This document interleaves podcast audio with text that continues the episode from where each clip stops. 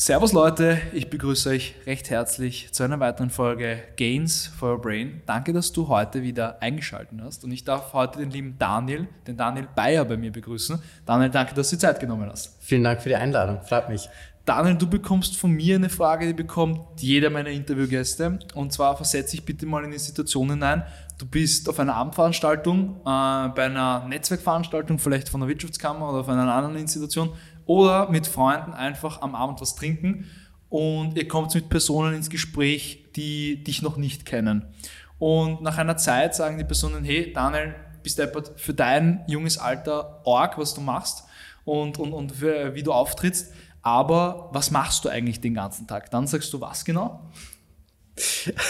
Äh, gute Frage. Dann sage ich, ich bin hauptsächlich in Meetings, Calls und am Telefon. Okay. Äh, klingt blöd, ist aber tatsächlich so weil äh, ich bin ein riesen eben Networking-Fan. Es gehört dazu, äh, Kontakte zu pflegen.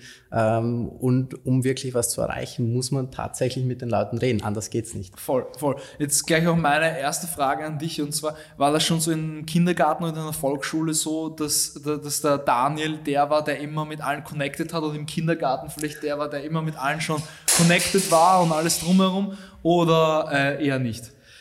Muss ehrlich zugeben, am Anfang war ich eher schüchtern. Äh, okay. Also, also wirklich. Also eher introvertiert. Ich war eher introvertierter Mensch. Das ist erst später gekommen, äh, durchs Fußballspielen eigentlich. Okay. Äh, ich konnte ganz gut Fußball spielen und bin dann, habe dann angefangen mit älteren Jungs auch zu spielen, also okay. mit zwei, drei Jahren älter war dann auf einmal Kapitän von denen. Okay. Und als Kapitän einer Fußballmannschaft musst du natürlich, ich sage mal, die Klappe auseinanderbringen Voll, und wirklich anfeuern und, und auch wenn es mal nicht läuft, bist du halt der Erste, der wirklich drankommt. Okay. Äh, und das hat sich dann erst so mit dem eigentlich entwickelt. Also übers Fußballspielen mit Älteren habe ich quasi gemerkt, okay, ich kann da, ich kann da mehr. Sehr, sehr geil. Ähm, da hast du dann wahrscheinlich auch das erste Mal, bist du mit Führung, oder? In, in Verbindung gekommen und hast dann auch eine Fußballmannschaft geführt. Ähm, da gleich meine zweite Frage, glaubst du, kann jeder führen? Einen Führungsstil, äh, Führung vorgeben oder nicht? Ich glaube nicht. Also da, okay. bin ich, da bin ich knallhart. Ich glaube nicht, dass jeder der ist, der das wirklich kann. Aber was ich schon sage, ich glaube, dass äh, Selbstbewusstsein ist nicht eine Fähigkeit, die man hat oder man hat sie mhm. nicht. Also ich glaube, das ist eine Tugend, äh, die man sich aufbauen kann, die man sich antrainieren kann. Mhm. Und das ist, glaube wirklich das Zentrale, wenn ich selbstbewusst auftreten kann, wenn ich mich einfach mal traue, wenn ich zum Beispiel auch manchmal machen muss. Mhm. Es geht, glaube ich, ganz stark darum, dass ich muss, mhm. wie ich es auch musste. Mhm. Und wenn du dann mal siehst, okay, ich habe das drauf, mhm. dann, dann kommst du rein, dann kannst du es auch machen. Sehr geil. Ähm, jetzt, mit wie vielen Jahren hast du dein Unternehmen gegründet, wenn ich fragen darf? Äh, also mein erstes mit 21 okay. äh, und jetzt Fingu, äh, da war ich 22. Okay. Also jetzt mit, mit 21, wenn man da ein Unternehmen gründet, was haben da damals deine Eltern zu dir gesagt? Oder wie war das allgemein? Äh, ich meine, äh, Gesellschaftsvertrag unterschreiben, wie, wie kommt man da überhaupt dahin, dass man sagt, okay, mit 21 gründet man eine Firma? Wie, wie, wie hat sich das bei dir entwickelt? Eigentlich ganz natürlich. Ich bin aufgewachsen im Haushalt, wo es immer um Finanzen und Politik ging. Also mein Papa war Bankvorstand von der, von der Raiffeisenbank. Mhm. Äh, jetzt ist es nicht mehr, aber er war es. Und ich bin mit dem aufgewachsen. Also für mich war Unternehmertum äh, immer ein, ein Wegbegleiter. Und habe deshalb wirklich, ich habe auch andere berufliche Stationen gehabt und habe immer gemerkt, so, ist es cool, in einer Firma zu arbeiten, ist es cool, auch Projekte zu übernehmen. Aber es erfüllt dich nicht, oder so? Aber es war dann, es war nicht erfüllend. Also ja. es war nicht das, wo ich gesagt habe, so, boah, ja, genau, da will ich hin, ja. sondern ich habe immer nach dem mehr gesucht. Okay. Das war immer diese, ich habe immer diese Unzufriedenheit gehabt, auch wenn die Arbeit toll war und die Projekte mhm. spannend waren. Es war immer Unzufriedenheit da und dann habe ich die Chance gesehen und habe sie ergriffen und man, ich, man wächst da irgendwie hinein. Also ja, das erste Mal einen Gesellschaftervertrag auszutüfteln, ist äh, komisch und dann denkst du so, hä, was sind denn, also mhm. wie, wie kommt man auf das Ganze? Wenn man es aber dann zum zweiten und zum dritten Mal macht, ist dann ist das so, so eine gehen, Auto oder? Ja, das ist eine Automatisierung. Dann kennt man sich auch mit allem aus. Also man kennt sich nicht mit allem aus, aber man weiß, was so die Schwachstellen sind äh, von dem vorherigen Gesellschaftervertrag. Und, und man wächst da hinein. Und das ist, ich glaube, die, das merke ich auch selber. Ähm, wir sprechen jetzt teilweise mit sehr, sehr großen Unternehmen, wo ich mir niemals erträumt hätte, dass ich mit 23 da sitze und mit einem Konzern aus Deutschland bespreche, wie wir zusammenarbeiten, der 40.000 Mitarbeiter hat. Mhm ergibt sich einfach und ähm, du wächst mit der Challenge. Mhm. That's it. Da würde ich gerne reingehen und zwar dieses ähm, ist wahrscheinlich bei dir auch so, dass du jeden Tag mit Leuten sprichst, die 10, 15, 20, 25 Jahre älter sind als du. Ähm, wie gehst du damit um?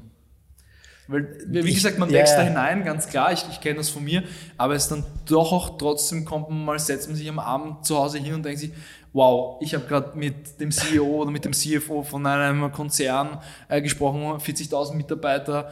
Ähm, da, das ist schon was, andere Leute studieren gerade und machen gerade ihren Master oder gerade ihren Bachelor. Weißt? Also ja. da vielleicht, wie, wie, wie siehst du das auch vielleicht bei deinen Freunden, wie die dich ansehen und wie die so ähm, mit umgehen? Ja. Oder ist es irgendwie anders? Oder so? Nein, also ich glaube, meine Freunde gehen damit nicht anders um. Ich glaube, die sehen schon, was ich mache und auch, okay.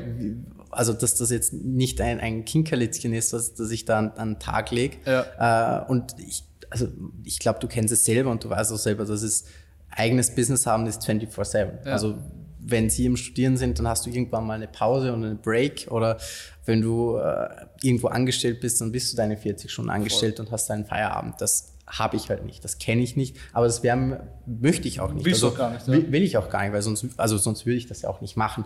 Ähm, aber wenn du mit den Unternehmen redest, und das ist mir aufgefallen, vor dem Gespräch bin ich null nervös. Also mhm. ich gehe da hinein wie in jeden anderen Termin auch mir ist einfach ganz bewusst, wie wichtig der erste Eindruck ist. Ähm, das wurde mir vor Jahren, habe ich mal ein Buch gelesen äh, und da stand drinnen, äh, nämlich What Harvard Business School Doesn't Teach You, super spannendes Buch, kann ich immer nur empfehlen. Mhm. Da stand drin, dass in den ersten 100 Millisekunden entscheidet dein Gegenüber, wie er dich wahrnimmt. Und mhm. da musst du einfach erwachsener reingehen in so einen ja. Termin. Und erst im Nachhinein fällt es dir dann auch so eigentlich wow. was. Also ja. so, okay, wir haben eine Stunde mit dem geredet, wir gehen die nächsten Schritte gemeinsam und das ist ein Weltkonzern. Also ich meine, die machen Milliarden und wir sitzen halt da als kleines Startup und aber im Nachhinein, du musst, also no, normaler Typ, normales Termin, normales Meeting, aber im Nachhinein, also, was mache ich da eigentlich? Ja.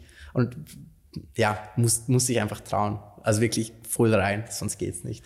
Jetzt äh, beim zweiten Unternehmen Fingo, ja. ähm, was macht sie da genau? Oder was ist so die Idee? Du, es geht wahrscheinlich um Finanzen. Genau, an, es, es, geht um, es geht um Finanzen. Äh, ich war vorher beim Neo, also beim Neo Broker mitgearbeitet und da habe ich einfach gesehen, das Problem ist, Leute traden sechs, sieben Mal am Tag einfach hin und her, nur weil die Kurse mal leicht ähm, nach oben oder nach unten gehen. Und da habe ich mir gedacht, so, das kann sie nicht sein. Ich selber, ich habe ja gesagt, ich bin vom Pap, mit dem Papa, mit der Finanzwelt in Kontakt gekommen.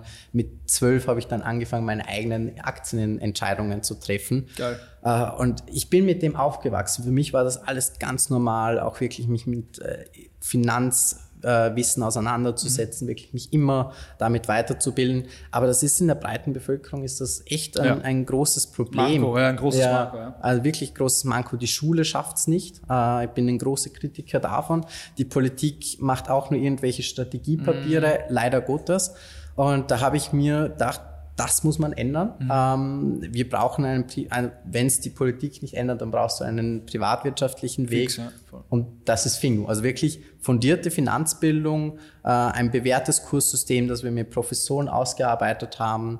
Und ähm, alles, was wir machen, ist immer gemeinsam mit dem Experten. Also man kann sich das vorstellen wie Masterclass, wo Lewis Hamilton das Formel 1 mhm. Fahren zeigt äh, zeigen bei uns Fondsmanager, Bank-CEOs, äh, CEOs von Fintech-Unternehmen, wie sie ihre, wie, wie sie ihre, ihre Sachen handhaben. Genau. Mhm.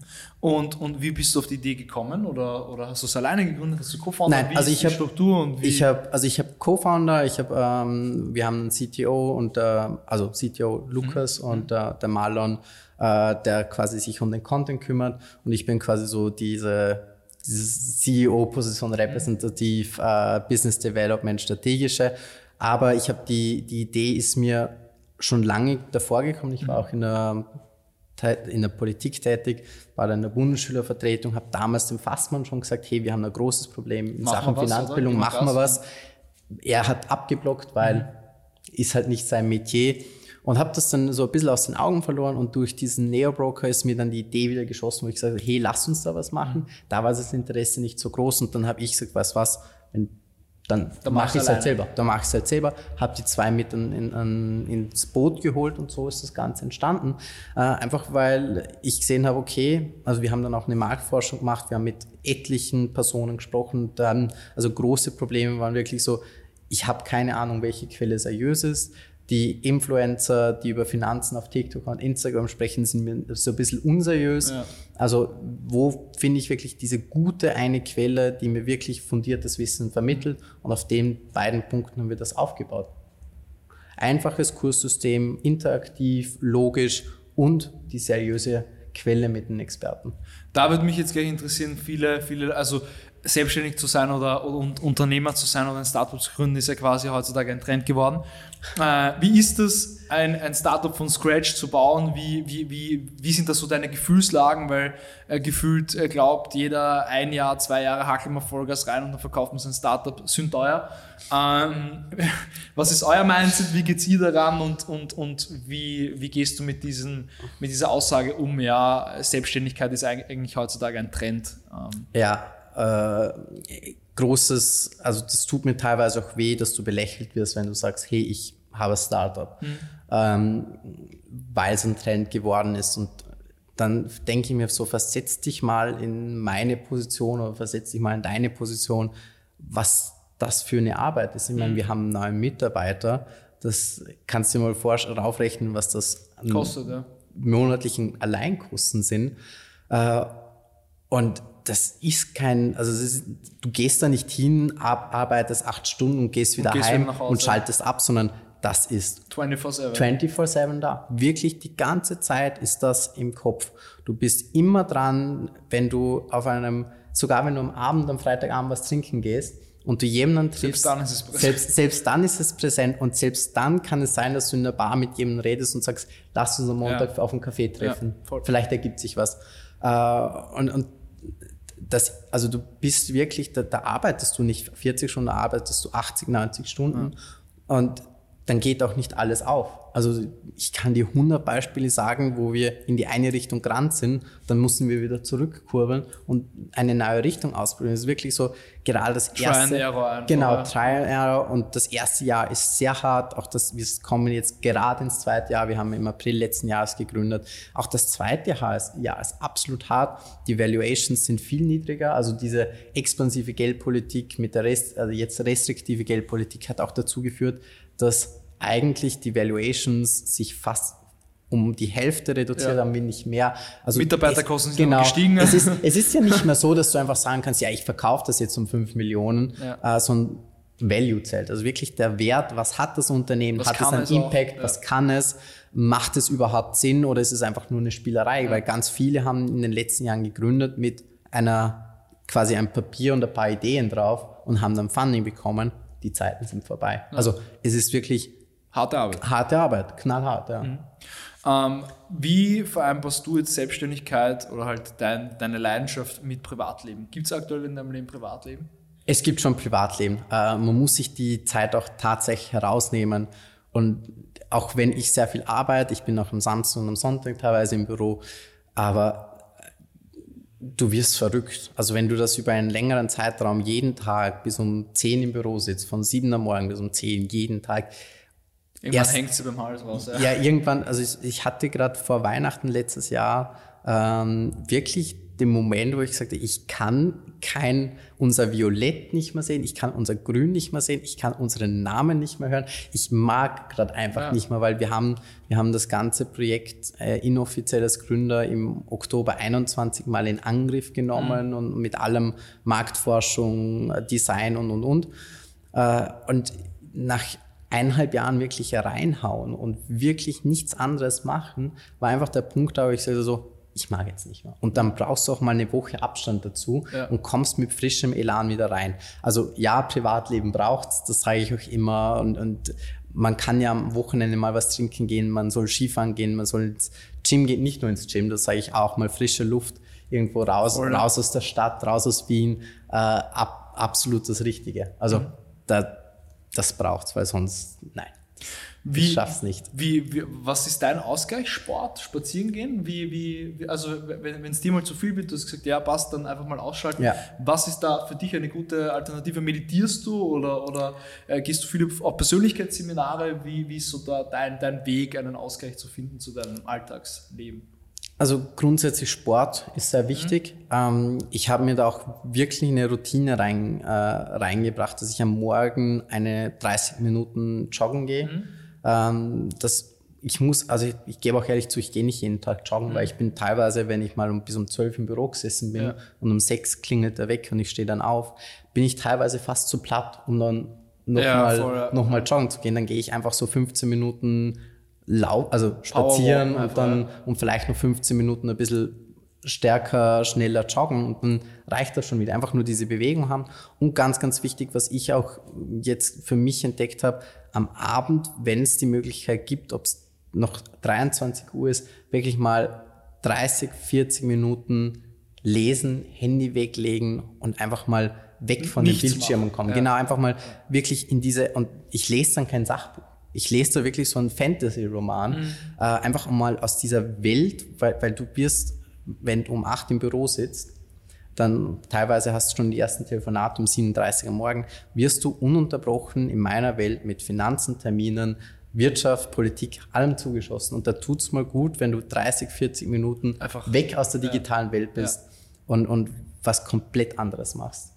Ähm, mich würde jetzt interessieren auch die Vision von euch. Wohin wollt ihr das Ganze tragen? Wollt ihr das im Dachraum etablieren? Wollt ihr das international aufziehen?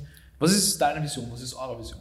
Also unsere Vision ist, jedem das möglichste Toolset zu geben, um seine Finanzen selbstständig zu managen. Okay. Das ist wirklich die, die okay. große Vision derzeit im Dachraum ähm, mit dem großen Update. Das kommt jetzt äh, dann in vier, fünf Wochen, mhm. wenn alles gut läuft.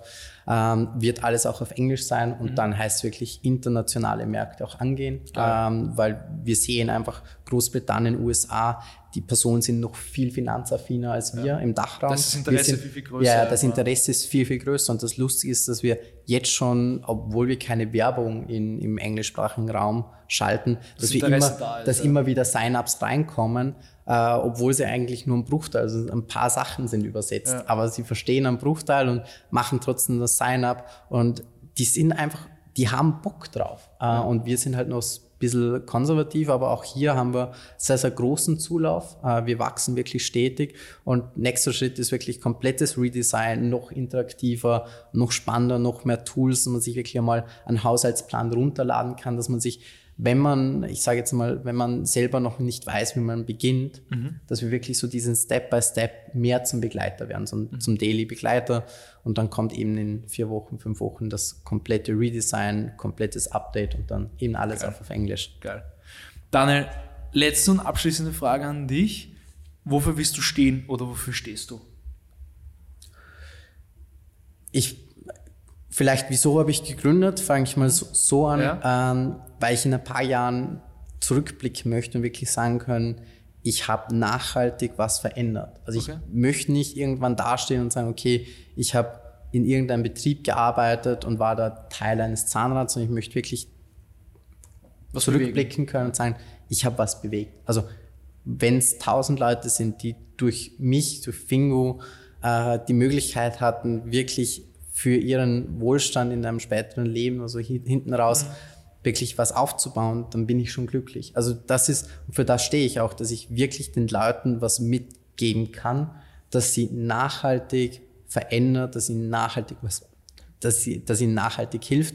Und dafür stehe ich wirklich jeden Tag auf. Äh, das ist der Antrieb, die Motivation. Genau, das, das ist der Antrieb, äh, wirklich was zu bewegen, bewegen zu können und dabei nicht meine Werte äh, über den Haufen zu schmeißen, sondern wirklich dazustehen mit dem, was ich denke, meiner kritischen Haltung beibehalten und wirklich diesen Weg zu gehen. Sehr, sehr, sehr schön. Daniel, ähm, die Links natürlich zu deinem Startup, zu dir, zur LinkedIn-Webseite etc. ist natürlich alles in den Shownotes. Äh, danke für deine Zeit. Äh, sehr, sehr spannend, in den Kopf eines jungen Gründers hineinzublicken. Ich wünsche dir auf jeden Fall noch einen super schönen Tag und alles Liebe. Dankeschön, hat mich sehr gefreut.